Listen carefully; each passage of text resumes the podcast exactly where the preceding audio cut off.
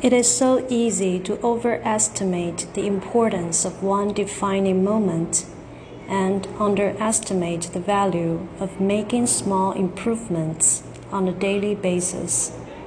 Too often, we convince ourselves that massive success requires massive action, whether it is losing weight, winning a championship, or achieving any other goal we put pressure on ourselves to make some earth shattering improvement that everyone will talk about.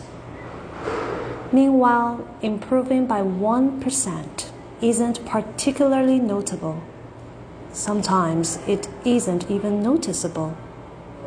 But it can be far more meaningful, especially in the long run.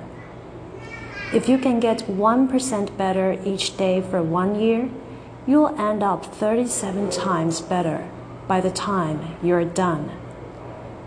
Conversely, if you get 1% worse each day for one year, you'll decline nearly down to zero.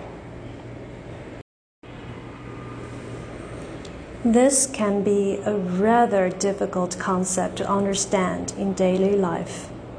More often than not, we dismiss small changes because they don't seem to matter very much in the moment. If you save a little money now, you're still not a millionaire. If you go to the gym three days in a row, you're still out of shape.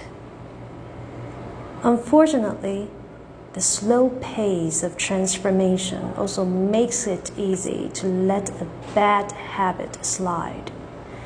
If you eat an unhealthy meal today, the scale doesn't move much. If you work late tonight and ignore your health, it is still unlikely that you wake up in the hospital the next day. However, when we repeat 1% errors day after day by replicating poor decisions, duplicating tiny mistakes, and rationalizing little excuses, our small choices compound into toxic results.